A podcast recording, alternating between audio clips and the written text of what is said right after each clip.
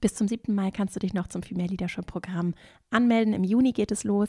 Sprich jetzt mit deinem Arbeitgeber oder buche als Privatzahlerin zu stark vergünstigten Konditionen auf female-leadership-academy.de. Hallo und herzlich willkommen zum Female Leadership Podcast. Mein Name ist Vera Marie Strauch und ich bin Host hier im Podcast, in dem es darum geht, dass du deinen ganz eigenen Stil im Job und auch im Leben insgesamt lebst und deinen Weg mutig und selbstbewusst gehst. Und in der heutigen Folge geht es um das Thema Gehaltsverhandlungen, vor allen Dingen vor dem Hintergrund der jetzt in vielen Unternehmen stattfindenden Jahresgespräche. Ich spreche darüber, warum du dein Gehalt überhaupt verhandeln solltest, und zwar regelmäßig, wann du das Thema am besten ansprichst und als drittes, was du beachten kannst, also welche Tipps und Impulse für Gehaltsverhandlungen gut funktionieren können und was du tun kannst, damit du eben auch souverän und selbstbewusst und hoffentlich auch mit Leichtigkeit und Freude dich diesem Thema nähern und es auch so rüberbringen kannst. Bevor wir loslegen, noch der Hinweis, ich verschicke einmal in der Woche den Female Leadership Newsletter. Für den kannst du dich kostenfrei auf meiner Website oder auch in den Shownotes findest du den Link anmelden. Dort teile ich Inspirationen, Impulse, praktische Ideen und Tipps rund um die Themen des Podcasts und ich freue mich, wenn du Lust hast, Teil der Community zu werden. Melde dich gerne an und es ist schön, wenn du dazu kommst. Jetzt legen wir aber erstmal los mit dem Thema Gehaltsverhandlungen und dann legen wir gleich mal los. Warum solltest du dein Gehalt verhandeln? Wir haben in Deutschland ein signifikantes Gefälle zwischen der Bezahlung von Mann und Frau, also zwischen den Einkommensverhältnissen von Mann und Frau. Das gilt übrigens auch für den weltweiten Durchschnitt. Die Welt und auch unsere Gesellschaft, das ist für mich wie ein Symptom, ist aus der Balance. Und das ist ein Symptom. Übrigens, dieses Gefälle ist vor allen Dingen ein Mann-Mutter-Gefälle. Mütter werden gesellschaftlich nicht gut behandelt, das möchte ich mal so sagen, und werden nicht fair bezahlt für die Arbeit, die sie leisten. Wenn wir mal als Fairness den Indikator nehmen, was Männer oder auch Frauen ohne Kinder in, in vergleichbaren gleichen Positionen bekommen. Ich finde, das ist etwas, an das wir unbedingt heran müssen, weil es eben wie eher wie ein Symptom ist. Es hat was damit zu tun, wie ist das Selbstverständnis von Müttern, wie ist das Selbstverständnis von Frauen, wie ist das Selbstverständnis von Männern, wie ist das Selbstverständnis von Arbeitgebern und von Arbeitnehmern in ihren Rollen. Und was können wir da vielleicht auch tun, um uns gesellschaftlich weiterzuentwickeln? Und was du tun kannst, damit wir uns gesellschaftlich weiterentwickeln, ist, dass du dich dafür einsetzt, dass dieses Gefälle sich verändert. Und auch unabhängig davon, ob du Mann oder Frau bist, kannst du dich dafür einsetzen. Und das ist so mein erster wichtiger Punkt. Warum solltest du dein Gehalt verhandeln und was kannst du tun? Du kannst dich damit beschäftigen und auch dafür einsetzen, indem du auch Zugriff auf Einkommen hast. Im Zweifelsfall ist nämlich dein Gehalt wahrscheinlich wie bei den meisten im Durchschnitt deine primäre Einkommensquelle. Und deswegen ist es wichtig, was du verdienst, weil es dir Möglichkeit gibt, es gibt dir Zugriff zu Ressourcen, Ressourcen, die du für dich einsetzen kannst und auch für andere. Und dieser Zugriff ist wichtig. Das hat auch etwas mit Macht zu tun und mit Einfluss. Ich würde es gar nicht so sehr Macht nennen, weil das auch viele Frauen häufig abschreckt, interessanterweise, sondern Einfluss, Gestaltungsspielraum. Geld ist ein wichtiger Aspekt, um gestalten und Einfluss nehmen zu können. Und deswegen möchte ich dich bitten, das auch im Hinterkopf zu behalten, dass du auch da eine Rolle übernimmst. Übrigens nicht nur als Arbeitnehmerin oder Arbeitnehmer, sondern auch aus der Arbeitgeberperspektive. Ich will das jetzt nicht zu sehr vertiefen, es ist mir nur wichtig, den Punkt noch einmal zu machen. Diese Imbalance, die wir haben in den Einkommensstrukturen, für die tragen nicht nur die Arbeitnehmerinnen und Arbeitnehmer Verantwortung, die zum Beispiel ihr Gehalt eben nicht verhandeln oder nicht sagen wir mal, nicht zu tief da reingehen und zu regelmäßig da reingehen, sondern auch die Arbeitgeber, die mit einer Selbstverständlichkeit, das ist zum Teil Usus, es ist eher Usus, als dass es, also es ist eher normal, als dass es nicht normal ist, dass es dass es als positiv angesehen wird, wenn Menschen zu wenig verdienen oder weniger verdienen als der Durchschnitt, weil man dann gut verhandelt hat. Ne? Das ist dann so dieses, diese Argumentation, ja Mensch, super rausgehandelt im Hinblick auf zum einen Fachkräftemangel, im Hinblick auf New Work, immer mehr Transparenz, ist das ein, ein, eine Systematik, die wir hinterfragen sollten, wie ich finde. Und übrigens auch aus einer moralischen Perspektive. Was, für welche Werte stehe ich als Person? auch in meiner Rolle, die ich bekleide als Führungskraft, die Gehälter verhandelt? Und inwieweit kann ich das mit meinen Werten vereinbaren, wenn ich Menschen unter Wert beschäftige und bezahle für das, was sie tun? Und gerade auch Mütter zum Teil wirklich ausbeute. Da spielen also immer beide eine Rolle und da können beide Parteien sich aufeinander zubewegen und etwas verändern. Und das ist mir sehr, sehr wichtig. So, und jetzt sind wir auch durch mit diesem Thema. Also, es ist wichtig, dass wir Gehalt verhandeln. Es hat übrigens auch viel mit deiner Proaktivität zu tun. Das ist auch eine Frage von Einstellung und auch so einer Führungsattitüde, die du hast. Ne? Du gehst proaktiv deine Einkommensverhältnisse an. Das ist etwas Gutes und das ist vor allen Dingen auch etwas, das sich üben lässt. Und das ist mein letzter Punkt zum Thema, warum solltest du dein Gehalt verhandeln? Übung macht die Meisterin und den Meister. Du lernst dazu und wenn du auch regelmäßig das Thema ansprichst, und ich spreche gleich darüber, wie regelmäßig, dann ist das gut, weil du regelmäßig übst und weil du auch in diese Verhandlungspraxis reinkommst, die im Zweifelsfall für dich auch perspektivisch ein wichtiger Aspekt deines Lebens, deines, deiner Karriere sein kann. Also es, es gibt dir Praxis und Übung und es macht dir dann vielleicht sogar, hoffentlich, vielleicht macht es dir sogar schon Spaß. Ja, und es, es, wird, es wird leichter fallen mit der Zeit und mit der Übung. Und du lernst sehr viel über andere Menschen, du findest über andere Menschen und über dich selbst auch Dinge heraus und Geld ist am Ende ein, auch ein, ein, ein Mess, eine Messgröße, um deinen Wert, mal in Anführungszeichen, zu, zu bestimmen. Und so funktionieren wir auf jeden Fall in unseren Strukturen im Moment. Ja? Und deswegen wirst du darüber bewertet und es hat auch was mit deinem Selbstwert zu tun. Und wenn du deinen Selbstwert erkennst, dann fällt es sehr, sehr schwer, dich zu schlecht oder dich nicht angemessen bezahlen zu lassen. Also, Du solltest auf jeden Fall, warum solltest du über Gehalt verhandeln? Deshalb und weil wir uns dann auch immer mehr davon wegbewegen, von diesem unausgesprochenen Satz von über Geld spricht man nicht. Denn Einzelne sprechen sehr wohl über Geld. und es ist gerade bei Frauen, und ich nehme da auch immer Bezug auf mich, ne? ich will jetzt hier auch nicht, wie gesagt, ich vermeide es in diese Geschlechterklischees zu steigen. Und trotzdem haben wir ja offensichtlich gerade bei Gehaltsthemen geschlechterspezifische Unterschiede, die ja an etwas hängen, wie zum Beispiel der Mutterrolle. Und wir, finde ich, müssen uns unbedingt von diesem über Geld spricht man nicht wegbewegen, denn dieses Mann tut dieses oder jenes nicht. Das sind Glaubenssätze, die wir einfach so blind übernommen haben, die es auf den Prüfstand zu stellen gilt. Und warum spricht man eigentlich über Geld nicht? Ich spreche über Geld. So, und ich tue es auch gerne und ich sehe, dass es wichtig ist, dass wir über Geld sprechen. Also, Einzelne sprechen sehr wohl über Geld. Du kannst es ja auch mal ausprobieren und auch über Geld sprechen. Wann spricht man am besten über Geld? Wann fragst du am besten nach mehr Gehalt? Wann positionierst du das Thema? Da gilt der richtige Zeitpunkt, wie bei Verhandlungen insgesamt. Der Zeitpunkt kann eine ganz, ganz entscheidende Rolle spielen. Und deswegen ist es da, gibt es da jetzt nicht so eine One-Size-Fits-All-Lösung. Es geht darum, den richtigen Moment zu finden und auch eine gewisse Balance zu finden. Ein guter Indikator, wie ich finde, ist, sich daran zu orientieren. Es gibt eben diese Jahresgespräche in, meisten, in den meisten Unternehmen und ein Jahr ist ein guter äh, Zeitraum, weil ja viele Geschäfte, also viele Businesses, äh, wie nennt man das, viele Unternehmen, deren Geschäft funktioniert ja auch so saisonal. Das heißt, ein, nach einem Jahr hat man einmal so den gesamten Zyklus durchlaufen und du hattest die Möglichkeit, dich, äh, dich unter Beweis zu stellen, du hattest die Möglichkeit, Erfolge zu erzielen. Und deswegen gibt es ja auch diese Jahresgespräche, dass man dann einmal guckt, dass ihr euch einmal zusammensetzt, über, guckt, was war, was wird in Zukunft sein. Und dieses Jahresgespräch ist dann eine gute Gelegenheit, wenn du sowieso deine Erfolge und auch das, was du perspektivisch vorhast, äh, sowieso auf den Tisch bringst, dann ist das eine gute Möglichkeit, um auch das Thema Gehalt anzusprechen. Das heißt nicht, dass es immer der beste Moment ist. Und das heißt auch nicht, dass ein Jahr immer der beste Zeithorizont ist, sondern es kann, es ist sehr, sehr davon abhängig. Und ich komme ja gleich zum dritten Punkt. Was kannst du beachten im Hinblick auf die Verhandlungsführung?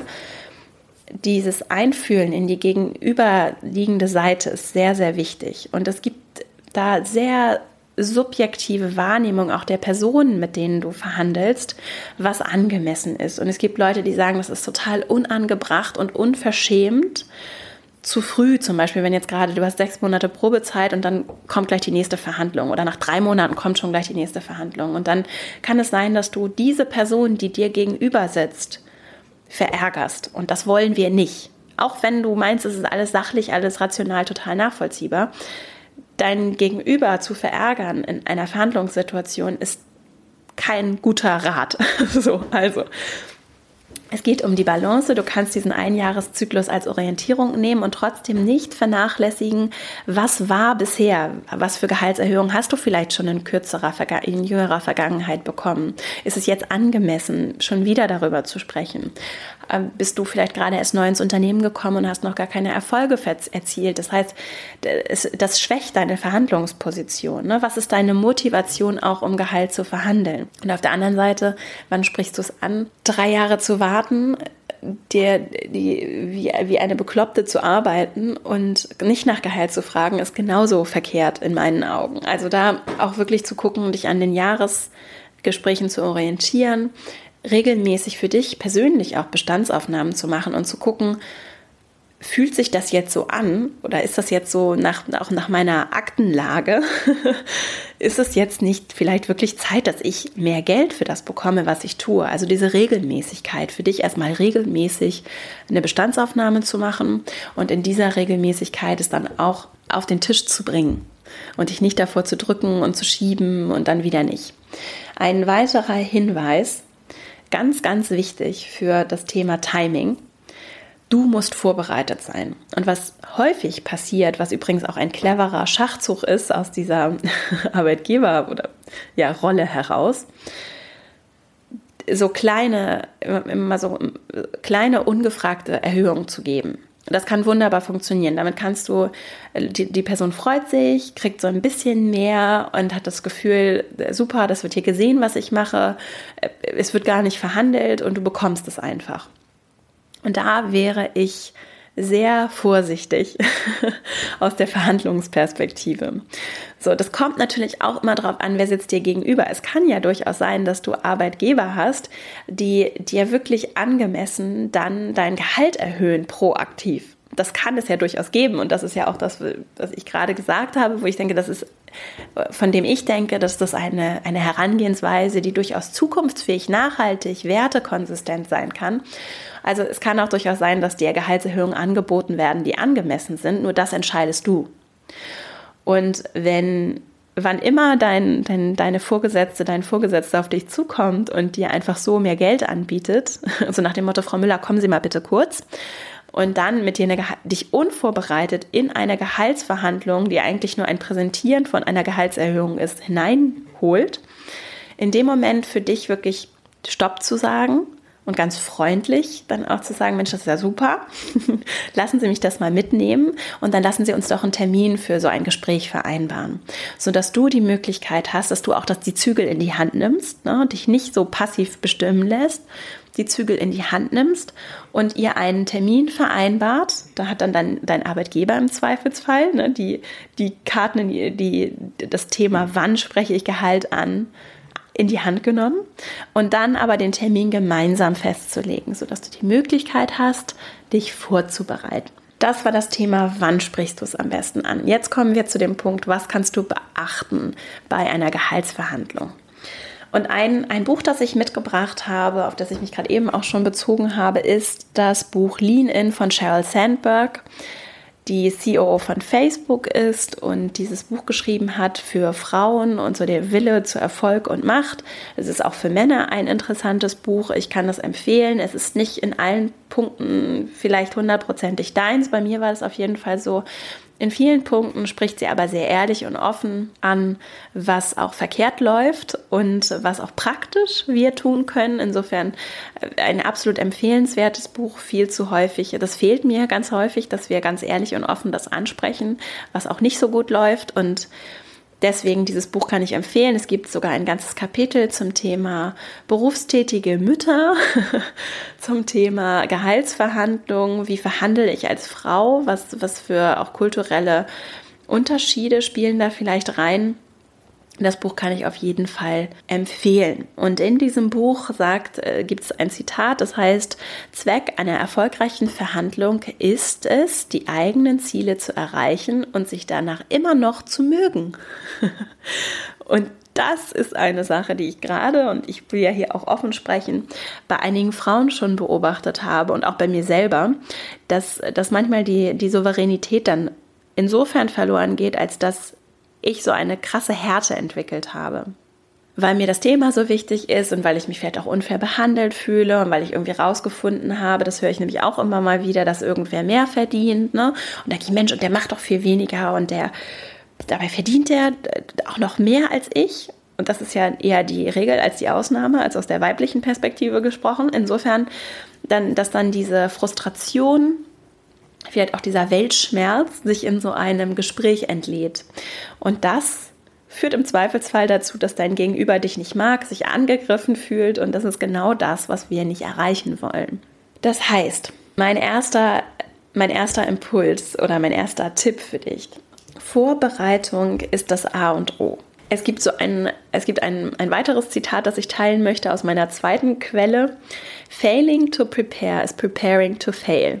Also, es nicht hinzubekommen, dich zu vorzubereiten, ist die Vorbereitung auf, dein, auf deinen Misserfolg. Vorbereitung, Vorbereitung, Vorbereitung. Und wenn du keine Lust auf Vorbereitung hast, dann bist du ein Stück weit wirklich einfach selber schuld, wenn das nicht so gut läuft und du nicht genau das erreichst, auch was du gerne erreichen möchtest. Das zweite Buch, auf das ich mich beziehe, heißt Bargaining for Advantage, Negotiation Strategies for Reasonable People. Ich suche es auch nochmal in Deutsch raus von Richard Shell. Dieses Buch habe ich tatsächlich in einem meiner, meiner MBA-Kurse zum Thema Verhandlungsführung in den Staaten äh, bekommen und das kann ich wirklich empfehlen. Also es ist jetzt, es ist also amerikanische Literatur, die aber wunderbar auf den Punkt ist und es ist ein wirklich gutes, fundiertes, interessantes, mit praktischen Beispielen untermaltes Buch, das ich auch in den Shownotes verlinke und in dem ich eben dieses Zitat gefunden habe und aus dem ich eben auch viele gerade dieser praktischen Impulse heute mitgebracht habe. Das dritte Buch, auf das ich mich beziehe, das habe ich auch schon an anderen Stellen hier verlinkt, heißt Getting to Yes auch bekannt als das Harvard-Prinzip, als einer der Klassiker der Verhandlungsführung im Allgemeinen wie ja vorhin schon gesagt, du kannst einfach unglaublich viel lernen durch diese, auch durch Gehaltsverhandlungen, dass du eben regelmäßig in Verhandlungen bist und am Ende spielen Verhandlungen ja in vielen Bereichen des Lebens eine Rolle. Auch bei zukünftigen Jobs, bei zukünftigen, äh, bei, wenn du irgendwo etwas einkaufst, auch für dich privat. Äh, Verhandlungsführung ist auf jeden Fall eine Eigenschaft, die die sehr hilfreich sein kann und die auch tatsächlich als sehr individuell funktionieren kann. Das heißt, es ist nicht so, dass es so one size fits all gibt und dass es so Typen von Menschen gibt, die eher gut verhandeln können, sondern ich würde dich immer ermuntern, auch deinen ganz eigenen Stil und deine eigene Freude an der Verhandlung zu finden. Und das tust du vor allen Dingen, indem du dich vorbereitest und bei der Vorbereitung spielt für mich vor allen Dingen das Thema Zielklarheit eine große Rolle. Das ist was, was ich, was zum Teil auch aus Faulheit in der Vorbereitung nicht klar hatte in einzelnen Verhandlungen und bei dem ich immer wieder gemerkt habe in der Verhandlung selbst, dass es meine Position geschwächt hat. Also nimm dir wirklich Zeit, um dich vorzubereiten. Was ist dein Ziel? Auch in Zahlen. Was willst du am Ende der Verhandlung erreicht haben. Wann läuft es richtig, richtig gut und wann läuft es vielleicht auch okay, dass du so ein bisschen für dich auch einen, einen Korridor definierst. Und dabei ganz, ganz wichtig, die Zahlen zu kennen. Ist gerade, es geht, wenn es um Zahlen geht und bei Geld geht es um Zahlen, dann ist es wichtig, dass du das auch schnell umrechnen kannst im Kopf. Das gilt übrigens auch für alle anderen Verhandlungen, auch wenn du auf der anderen Seite zum Beispiel Gehälter als Vorgesetzte oder Vorgesetzter verhandelst. Ne? Die Zahlen zu kennen.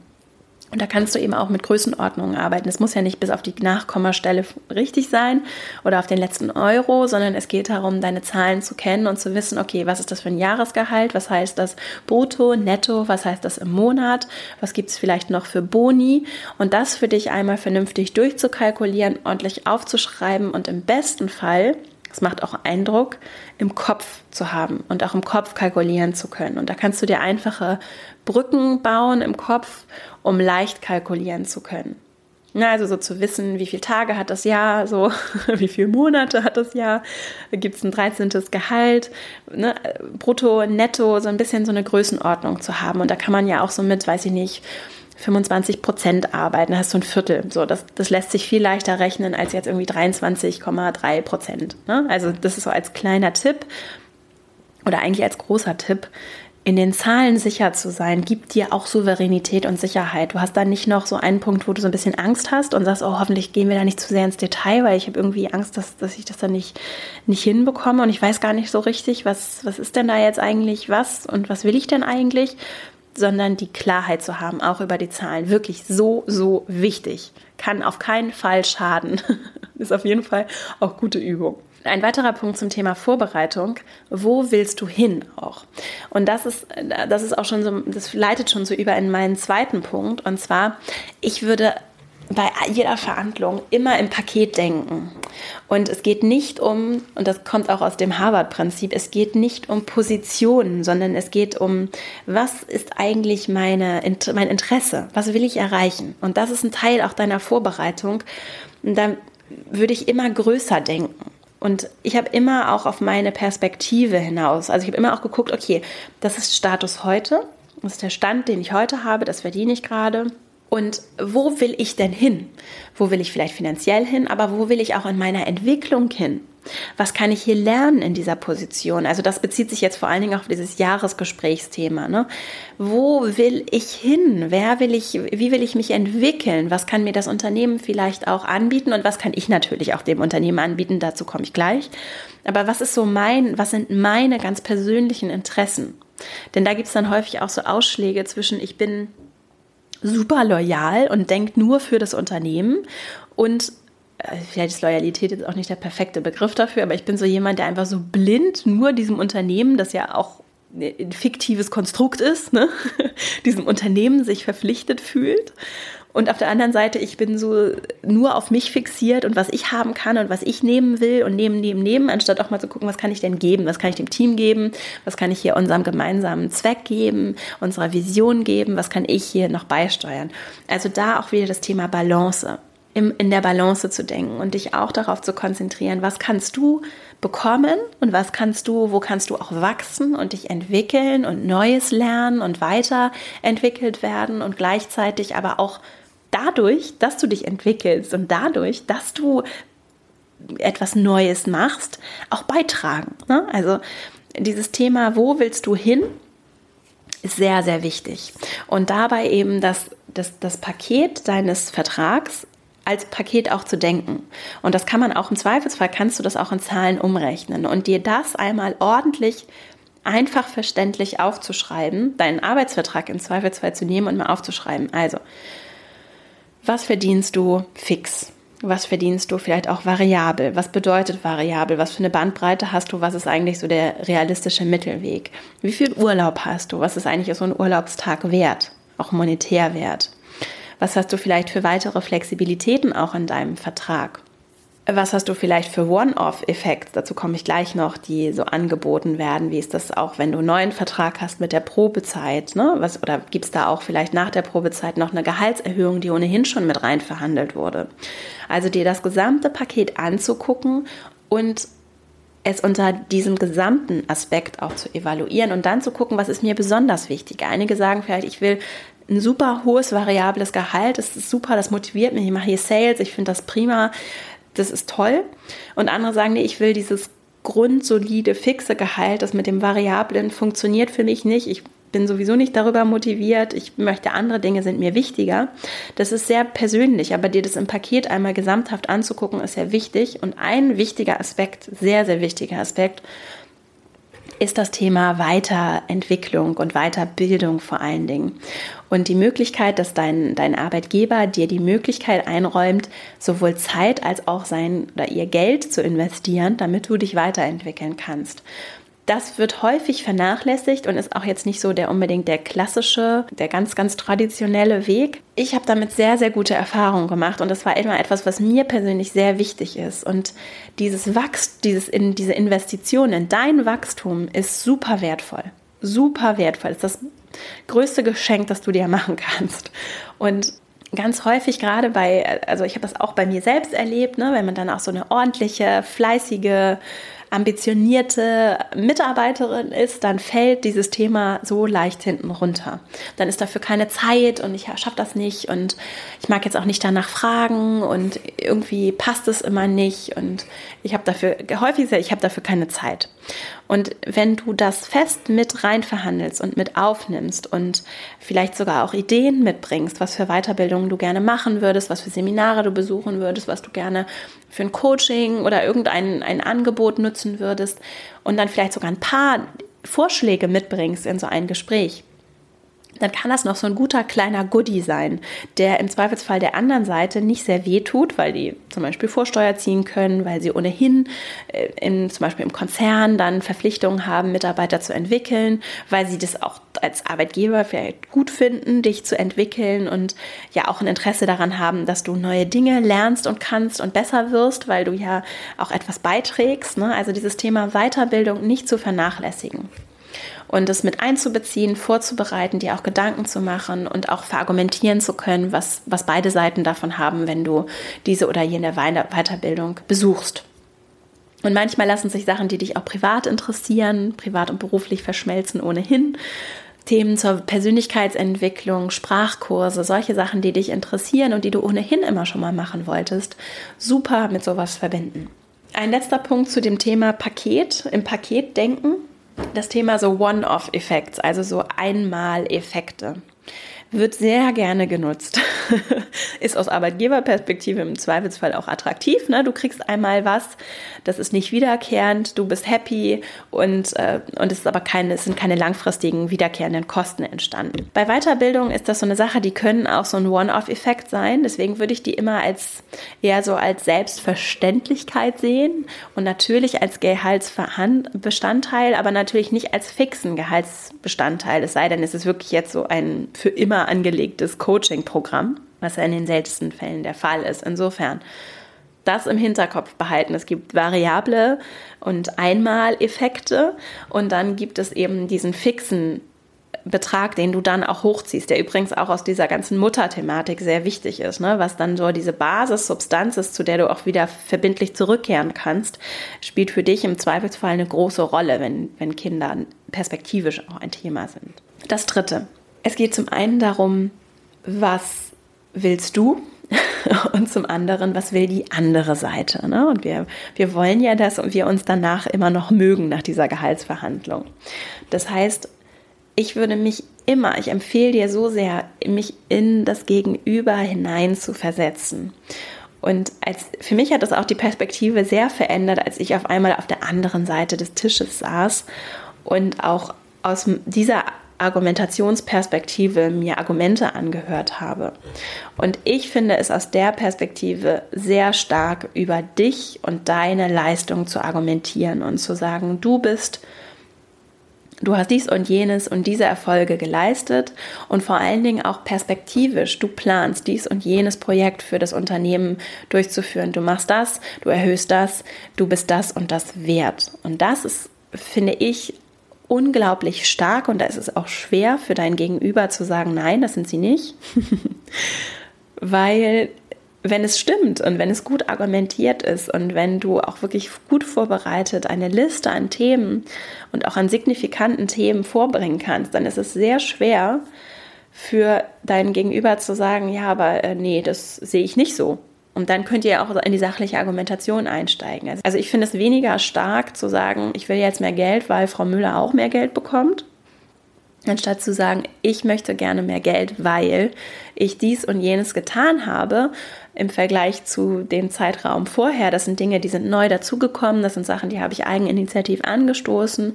Das sind übrigens Projekte, die in Planung sind. Da werden sich vielleicht auch die und die Umsatzziele verändern. Ne?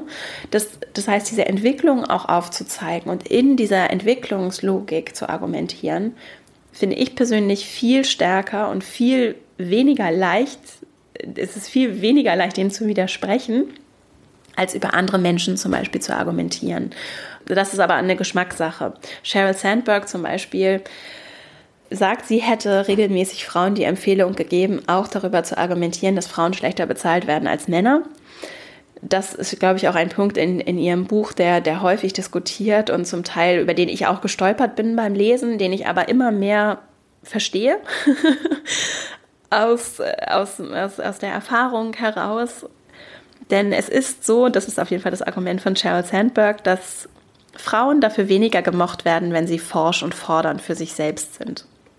In unserer kulturellen Wahrnehmung mögen wir Frauen, die sich selbstlos für andere einsetzen, ein aufopfern und Männer, die forsch sind und fordernd sind. Und Frauen sind zickig und Männer sind zielorientiert. Das sind schon durchaus Bilder, die in, nicht in allen Köpfen, aber in einigen Köpfen verankert sind und auch vor, auch so Gedanken, die vielleicht zum Teil nicht so wirklich hinterfragt und reflektiert werden. Und mit den Bildern müssen wir uns ein Stück weit beschäftigen und die auch überkommen, um uns weiterzuentwickeln. Und deswegen das vielleicht nur so als Hinterkopf, für dich als im Hinterkopf, wenn du eine Frau bist und zuhörst. Es wird uns manchmal nicht unbedingt positiv angerechnet, wenn wir zu forsch sind.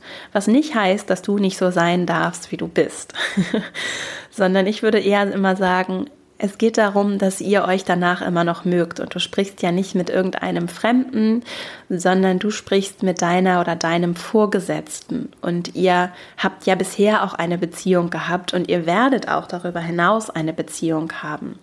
Und die willst du ja nicht zerstören durch dieses Gespräch. Ihr seid ja nicht auf einmal Feinde im Kampf, sondern ihr seid Kollegen, also Menschen, die zusammenarbeiten und, und die äh, im Zweifelsfall auch sehr gut bisher zusammengearbeitet haben. Und ich würde meinem Gegenüber nicht unterstellen, dass er oder sie mir was Böses will, sondern ich würde immer gute Gründe unterstellen, warum er vielleicht oder sie nicht so viel Gehalt zahlen kann oder warum das irgendwie schwierig ist, das zu verargumentieren. Und deswegen würde ich dir immer empfehlen, wirklich gut dich vorzubereiten und darüber zu reflektieren, was, was so in der Entwicklung passiert ist, was für Erfolge du hast, was du geleistet hast, was du geplant hast, um dein Gegenüber wirklich auch inhaltlich auf deine Seite zu bringen. Und das kannst du, da wieder so das Thema hart in der Sache, also und auch klar in der Sache, aber sehr freundlich machen. Und das kannst du auch auf eure, eure Beziehung, ihr habt ja auch eine Kommunikationsebene, auf der ihr euch sonst trefft. Und die auch zu nutzen. Das kann sehr hilfreich und gut sein, auch um eure Beziehung langfristig nicht zu schaden. Denn das habe ich auch schon häufiger gehört, dass, dass das zum Teil gerade für Männer, die dann verwundert sind, warum die Frau, die bisher immer so freundlich war und mit der sie eine ganz andere kommunikative Ebene hatten im Job, in so einer Gehaltsverhandlung auf einmal so hart wird und vielleicht auch ein bisschen zufordernd wird aus der subjektiven Perspektive des Gegenübers. Und deswegen finde ich es wichtig, dass du das, was du erzählst, wirklich glaubst und dass du wirklich dich auch in deiner Vorbereitung selber davon überzeugt hast, dass du das wert bist und dass du das machst, weil weil du angemessen bezahlt werden möchtest. Und ja, das tust du dann nicht nur für dich, sondern im Zweifelsfall auch für andere Frauen. Und wenn dir das hilft, wenn es dir hilft, für andere eher Dinge einzufordern als für dich, dann nutzt das ruhig für dich innerlich meinetwegen auch im Gespräch, aber vor allen Dingen innerlich habe ich das zum Beispiel für mich regelmäßig genutzt, dass ich gesagt habe, ich will, mir geht es hier nicht um den letzten Cent, aber mir geht es darum, dass ich hier fair bezahlt werde als Frau. Und nicht, dass hier nachher meine männlichen Kollegen alle viel mehr verdienen als ich. Mir ist es wichtig, angemessen bezahlt zu werden. Und das ist was, was ich hoffentlich immer freundlich auf meine Art kommuniziert habe und gleichzeitig aber auch mit einer Klarheit, auch einer innerlichen Klarheit. Für mich war das immer, immer klar.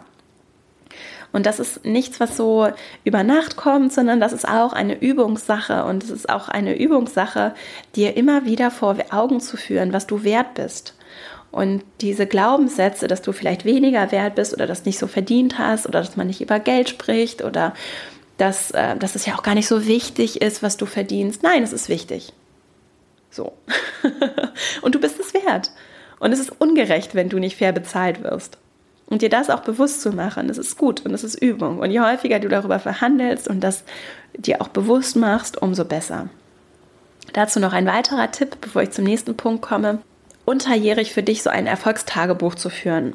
Auch im Hinblick auf die Vorbereitung deines Jahresgesprächs. Vielleicht führst du auch zweimal im Jahr ein Gespräch auch im Hinblick auf Gehaltsverhandlungen, schreib dir auf, was du alles so machst im Laufe des Jahres. Und es hat für mich hat das super funktioniert, immer. Ich mache das auch heute. Ich schreibe mir immer auf die Dinge, die mir wichtig sind, was ich erreicht habe, was ich geschafft habe, was ich vorhabe und gleiche das dann auch ab. Und gerade im Eifer des Tagesgeschäfts geht es so häufig unter. Und dann hast du da nochmal ein Projekt gemacht und da nochmal. Das ist übrigens auch wichtig für dein Zeugnis später, wenn du dein Arbeitszeugnis oder auch ein Zwischenzeugnis ausstellen lässt, lässt dann hast du eine Liste mit harten Punkten, Facts, die du verwenden kannst, um aufzulisten, was du alles erreicht hast. Also schreib dir an irgendeinem Ort, in irgendeiner Notiz auf, was du alles gemacht hast im Laufe des Jahres und auch der Jahre, die du bei deinem Arbeitgeber schon bist und dokumentier das für dich. Das kannst du dann auch nutzen, um dich so ein bisschen auch zu motivieren, zu verhandeln. Der vierte Tipp. Kennen dein Gegenüber, das habe ich ja gerade eben schon angesprochen. Also trenne die Menschen vom Problem, separate the people from the problem, auch aus dem Harvard-Prinzip. Was ist deine Position und was sind deine Interessen vor allen Dingen?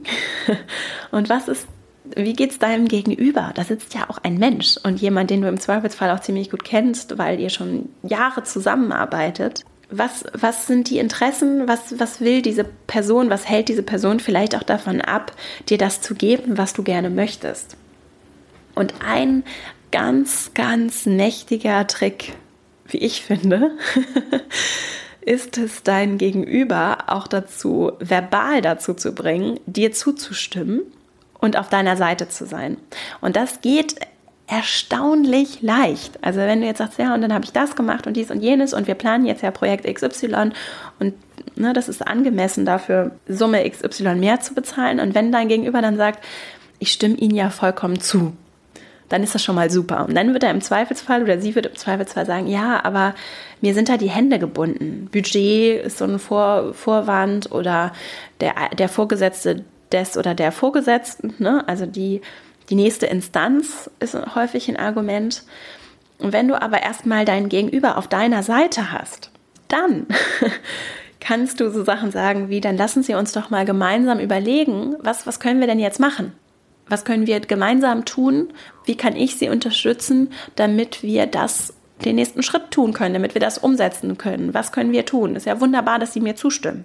Was ist die Position deines Gegenübers und wie könnt ihr dann gemeinsam dein Ziel erreichen? Und im Zweifelsfall, das ist auch immer wichtig, das im Hinterkopf zu behalten, dein Gegenüber hat ja ein Interesse daran, dich zu beschäftigen und will dich ja auch halten und will dich ja auch im Zweifelsfall wirklich fair und gut bezahlen und hat im Zweifelsfall wirklich Probleme damit, das zu verargumentieren und hat vielleicht auch selber ein Problem, für dich mehr rauszuhandeln bei seinem oder seiner Vorgesetzten. Deshalb ist das auch so ein bisschen so ein People-Management. Wie kriegst du diese Person dazu motiviert, dass sie sich dafür einsetzt, dass du das bekommst, was du verdienst. Also dich in diese andere Position hineinzuversetzen, hat sehr, sehr viel Kraft und auch zu verstehen, und da sind wir bei einem wichtigen Punkt, Transparenz. Wenn du weißt, was andere verdienen, wenn du Gehaltsstrukturen anderer kennst, wenn du dich auch mal mit Kollegen ausgetauscht hast oder wenn du auch im Vorfeld Thema Vorbereitung recherchiert hast, was verdienen andere in der Funktion und Position in der Branche, wenn du das recherchiert hast, dann hast du eine viel stärkere Verhandlungsposition. Dann weißt du nämlich besser, was für einen Spielraum dein Gegenüber im Zweifelsfall hat. Und das hilft dir dabei, auch zu überprüfen, ist das jetzt einfach nur so eine Floskel nach dem Motto, ich würde ja so gerne, aber ich kann nicht? Oder ist es wirklich ernst gemeint? Denn er würde ja oder sie würde ja so gerne, kann aber wirklich nicht. So. Und das zu wissen, diese Transparenz, gibt dir große Verhandlungsmacht und hilft dir auch einzuschätzen, wie deine Lage ist und was du auch erwarten kannst aus so einer Verhandlung. Also Fragen, Fragen, Fragen, dich austauschen. Im Zweifelsfall profitieren alle davon, wenn ihr transparenter wisst, was ihr verdient. Das kann sehr emotional sein. Du kannst dich sehr unfair behandelt fühlen. Oder andere können sich sehr unfair behandelt fühlen, wenn sie herausfinden, dass du deutlich mehr verdienst. Insgesamt kann die Transparenz dir einfach nur helfen, um eine stärkere Verhandlungsposition zu haben und auch zu wissen, ist meine Forderung gerade total überzogen, das kann es nämlich auch geben, oder ist meine Forderung eigentlich zu klein und zu gering. Dazu ein weiterer Tipp, den ich den ich auch bei Sheryl Sandberg gelesen habe, die verweist auf Verhandlungsexperten, diverse übrigens, hat auch ein ausführliches Literaturverzeichnis in ihrem Buch und sagt, es ist tatsächlich erwiesenermaßen so, dass die andere Seite das erste Angebot machen zu lassen im Durchschnitt dazu führt, dass du für dich bessere Erfolgs, äh, bessere Ergebnisse erzielst. Das finde ich jetzt immer, also gerade auch wenn es um, um neue Verträge geht, wenn du einen neuen Job annimmst, ist es ja immer so die Frage, ne, dann wirst du schnell gefragt, was möchten sie denn gerne haben? Und da wäre ich vorsichtig. Also ich habe auch selber die Erfahrung gemacht, dass es sich durchaus lohnen kann, die anderen erstmal kommen zu lassen. Am Ende des Tages geht es nicht um dich, sondern es geht erstmal darum, dass deine Funktion zu besetzen ist. Und diese, wie diese Position entlohnt werden soll, wissen Arbeitgeber eigentlich mit Sicherheit sehr genau. Und dann ist es einfach nur so ein Bargaining-Falschprozess, den anderen kommen zu lassen. Insofern finde ich es durchaus legitim zu sagen, was sind sie denn bereit auszugeben? Was ist denn diese Stelle wert. So, ne? Und dann den anderen kommen zu lassen. Und das kann eben auch in solchen Verhandlungspositionen durchaus ein adäquates Mittel zu sein, anstatt dass du gleich schon eine Zahl rausgibst, den anderen ein Angebot machen zu lassen sehr wohl aber mit der Vorbereitung im Hinterkopf, dass du weißt, was dein Ziel ist und dich nicht geschmeichelt fühlen und dann mit 200 Euro mehr da den Raum zu verlassen, sondern im Zweifelsfall zu wissen, okay, das ist jetzt deren Angebot. Im Zweifelsfall ist das Angebot immer ein bisschen niedriger als das, was sie wirklich bereit sind auszugeben und dann eben zu verhandeln. Der fünfte Tipp, so Standardsätze dir auch zurechtzulegen. Das kann ganz hilfreich sein. Also gerade dann, wenn du das Gefühl hast, oh, dann da ist hier, sitzt jemand, der ist im Zweifelsfall erfahrener, was diese Verhandlungssituation angeht, weil der halt nicht nur ein Jahresgespräch, sondern zehn oder fünf führt die Sachen zurechtzulegen, wie zum Beispiel, wenn, wenn der andere sagt, ja, ich würde ja so gerne, aber mir sind die Hände gebunden, zu sagen, sehr gut, es freut mich, dass sie das auch so sehen. Ne? Also so, dir so ein paar Sätze zu, äh, zurechtzulegen, mit denen du eben freundlich, aber klar den anderen auch verbal auf deine Seite holst. Denn das Zweck einer erfolgreichen Verhandlung ist, dass du deine eigenen Ziele erreichst und dass ihr euch trotzdem danach noch mögt. und diese so freundliche Standardsätze, auch sowas wie sehr gut, dann lassen Sie uns doch zusammen überlegen, was wir jetzt tun können, damit wir das erreichen. Ne? Also dir das so ein bisschen zurechtzulegen, das kann helfen, damit du auch für dich ist ja auch ein bisschen Typfrage, aber damit du für dich so einen Anknüpfungspunkt hast, um einzusteigen. Und das gehört auch wieder zu dem Thema Vorbereitung. Kenne dein Gegenüber. Was sind vielleicht auch so Standardfragen oder Aussagen, die dein Gegenüber sehr wahrscheinlich sagen wird? Ihr kennt euch ja im Zweifelsfall auch. Das ist ein großer Vorteil, dass du dir überlegst, wie reagierst du denn auf gewisse Fragen oder Sachen, die er oder sie immer sagt. Ne? auch vielleicht auch mal anders, um das auch mal so als, als Übung zu sehen. Mein sechster Tipp, die sogenannte Liking Rule von Robert Cialdini. Das ist das sogenannte Ähnlichkeitsprinzip. Wir mögen Menschen, die uns ähnlich sind. Also nutze auch ruhig die Verhandlung, um in Ruhe nicht sofort ins Thema zu springen, sondern auch so aus der Verhandlungstaktik heraus schon diese Beziehung im Blick zu behalten, auch die langfristige Beziehung im Blick zu halten. Ich habe noch einen siebten und einen achten Tipp und dann sind wir auch fertig. Der siebte Tipp. Dadurch, dass es eben ein persönliches Thema ist, weiß ich aus eigener Erfahrung, dass es zum Teil schwierig sein kann, die Distanz zu wahren und dass es dann sehr schnell sehr emotional wird. Dazu empfehle ich dir die sogenannte themenzentrierte Interaktion von Ruth Cohen. Die habe ich auch schon an anderer Stelle hier erwähnt. Da geht es darum, dir das, die ganze Interaktion wie ein Dreieck vorzustellen. Es gibt dich, es gibt das Thema, dein Ziel auch und es gibt das Wir, das Uns, unsere Beziehung zueinander. Und dieses Dreieck immer im Blick zu behalten, zu gucken, wie geht es mir, was ist meine Sache, wie ist unser Thema, was sind unsere Interessen auf beiden Positionen und das Dritte, wie ist unsere Beziehung gerade, auf welcher Ebene begegnen wir uns, ist das gerade auf der Sachebene, ist er vielleicht auch sehr oder sie sehr emotional auf der anderen Seite, was kann ich tun, um unsere Beziehung auch hier gerade in diesem, in diesem emotionalen Thema nicht zu vernachlässigen und so auch eine gewisse Distanz zu schaffen und immer mal auch von oben auf diese emotionale Situation zu gucken, was auch hilft, damit du hoffentlich hilft, damit du ein bisschen den Abstand dazu gewinnst. Und mein letzter Punkt, Nachbereitung, ist Vorbereitung. Wenn du aus dem Termin gehst, nimm dir etwas Zeit und geh mit frischen Gedanken einmal durch. Was lief gut? Was nicht? Wo habe ich mich vielleicht so verhalten, wie ich es nicht so gerne wollte? Was möchte ich beim nächsten Mal anders machen? Und diese wirklich diese Nachbereitungszeit, ich habe das häufig vernachlässigt, zu nutzen, um für dich noch einmal innezuhalten und dir das aufzuschreiben, damit das nächste Mal, wenn du dich vorbereitest für das nächste Gespräch, du das nutzen kannst. Das muss ja auch nicht unbedingt nur für Gehaltsverhandlungen sein, sondern es kann auch für andere Verhandlungssituationen sehr aufschlussreich sein, zu reflektieren, was du gut gemacht hast und was vielleicht auch nicht so und wo du dran, woran du arbeiten möchtest. Und dann kannst du dir vielleicht sogar auch mit einem Coach oder mit jemandem, äh, der dich dabei begleitet, diese Notizen weiterverwenden und da, dich darauf nochmal beziehen. Ich wiederhole jetzt noch einmal zum Abschluss diese acht Tipps, die ich dir gerne mitgeben möchte zum Thema Gehaltsverhandlungen. Zum einen, Vorbereitung ist unverzichtbar, Klarheit über dein Ziel zu haben. Was ist dein Ziel für die Verhandlung? Wo willst du auch langfristig hin? Zweitens, im Paket denken. Ne? Wo willst du dich langfristig auch hin entwickeln? Und dir Transparenz schaffen, auch der Zahlen. Was verdienst du genau im Jahr? Was kommt noch hinzu an Boni, an, ja, an, an Weihnachtsgeld, was auch immer? Was willst du auch in deiner Entwicklung investieren? Was willst du in der Weiterbildung machen? Was sind alles noch so andere Aspekte, die auch wichtig sind und auch ein Gehaltsbestandteil sind. Drittens, deine Erfolge. Ach, ich, mir fällt gerade noch ein wichtiger Punkt, da muss ich leider noch einmal, äh, einmal kurz reinspringen, und zwar das Thema Dienstfahrzeug. Wir sind ja hier schließlich auch, ähm, es geht ja hier auch immer um Geschlechterthemen. Ein super emotionales Thema, wirklich. Also ich habe noch von keinem Unternehmen gehört, in dem das nicht super emotional ist, was auch daran liegt, dass viele Männer Entscheider sind und Autos für Männer da wird es emotional häufig, muss nicht, kann. Also da wäre ich ganz vorsichtig, da würde ich mich sehr, sehr gut auch politisch darauf vorbereiten, wenn du tatsächlich nach einem Dienstfahrzeug fragst oder eins hast und irgendwie die Leasingrate verändern möchtest oder so. Das ist auch wirklich, das kann auch sehr amüsant sein. Also das wollte ich nochmal erwähnen, nämlich. Da würde ich mich sehr gut, darauf vorbereiten, weil das auch so ein Dealbreaker sein kann für die gegenüberliegende Seite, wenn wir jetzt so ein Paket denken.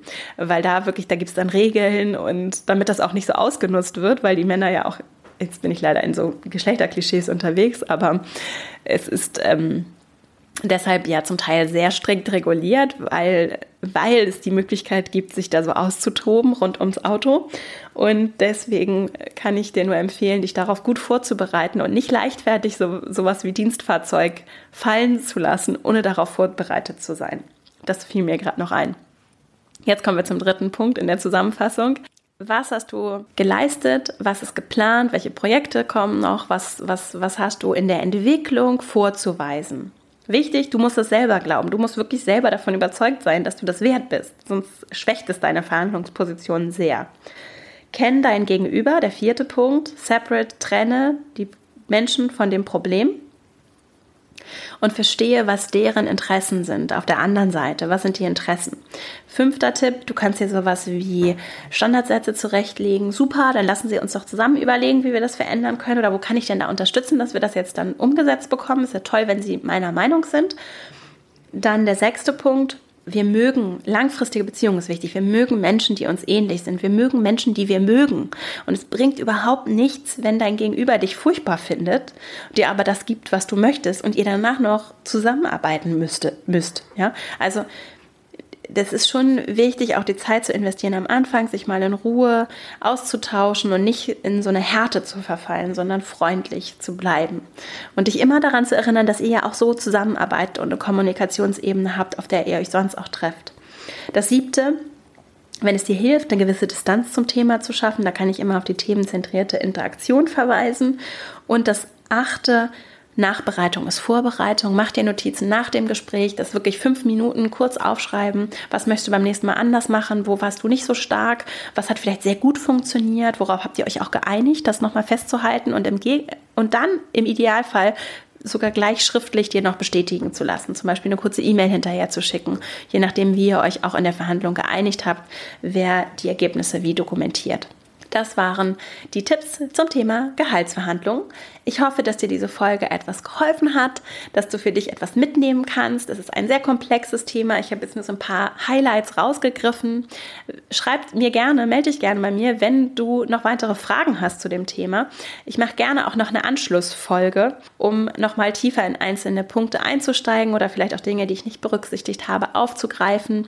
Ich verlinke alle Quellen in den Show Notes. Wenn dir die Podcast-Folge gefallen hat, dann empfiehl sie gerne weiter an bekannte Freunde, Kolleginnen, Kollegen, Menschen in deinem Umfeld. Ich freue mich sehr, wenn du dem Podcast eine 5-Sterne-Bewertung bei iTunes da lässt und sehr gerne auch einen eine Bewertungskommentar. Darüber freue ich mich wirklich sehr. Vielen Dank. Das hilft dabei, dass der Podcast gefunden wird. Verbinde dich, wie gesagt, sehr gerne mit uns über den Newsletter, den ich einmal in der Woche verschicke. verastrauch.com, dort findest du, dort kannst du dich dafür anmelden und findest auch weitere Informationen zu mir. Verbinde dich auch gerne mit mir über zum Beispiel Instagram at Strauch. Lass uns dort in den Austausch treten und sonst findest du mich auch bei Xing und LinkedIn. Und ich, ja, wünsche dir ganz viel Erfolg für deine für deine Gehaltsverhandlung, für dein Jahresgespräch. Übrigens, wenn du so das Thema Wachstum und Weiterbildung, wenn du Lust hast, dann guck dir gerne auch mal das Female Leadership Programm an. Wir werden im Frühjahr, April, Mai einen äh, weiteren Durchlauf des Programms haben, weil die Rückmeldungen so gut sind. Wir sind gerade gestartet jetzt im Januar mit dem Female Leadership Programm und es ist ganz wunderbar, was entsteht mit den tollen Frauen, wenn wir zusammenkommen. Und es wird dieses Jahr 2019 auch Live-Seminare geben zu dem Thema. Wenn du also da Interesse hast und vielleicht auch Lust hast, das in deinem Jahresgespräch für dich mit zu nutzen und an einem Female Leadership Seminar teilzunehmen, dann melde dich gerne bei mir. Du kannst dich für die Warteliste eintragen und kannst mir auch so einfach eine kurze E-Mail schreiben, ganz unkompliziert, wenn du Interesse hast. Und dann freue ich mich von dir zu hören.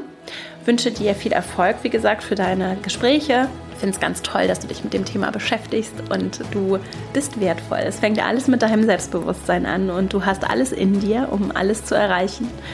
Ja, und es ist sehr schön, dass es dich gibt und dass wir hier gemeinsam diesen Weg gehen. Es freut mich wirklich sehr und ich bin immer ganz dankbar, auch wieder zurückzuhören. Ich habe so viele Nachrichten schon wieder erhalten und ja, ich bin ganz dankbar und wünsche dir alles Liebe. Wir hören uns nächste Woche hier wieder. Bis dahin, alles Liebe, deine Vera.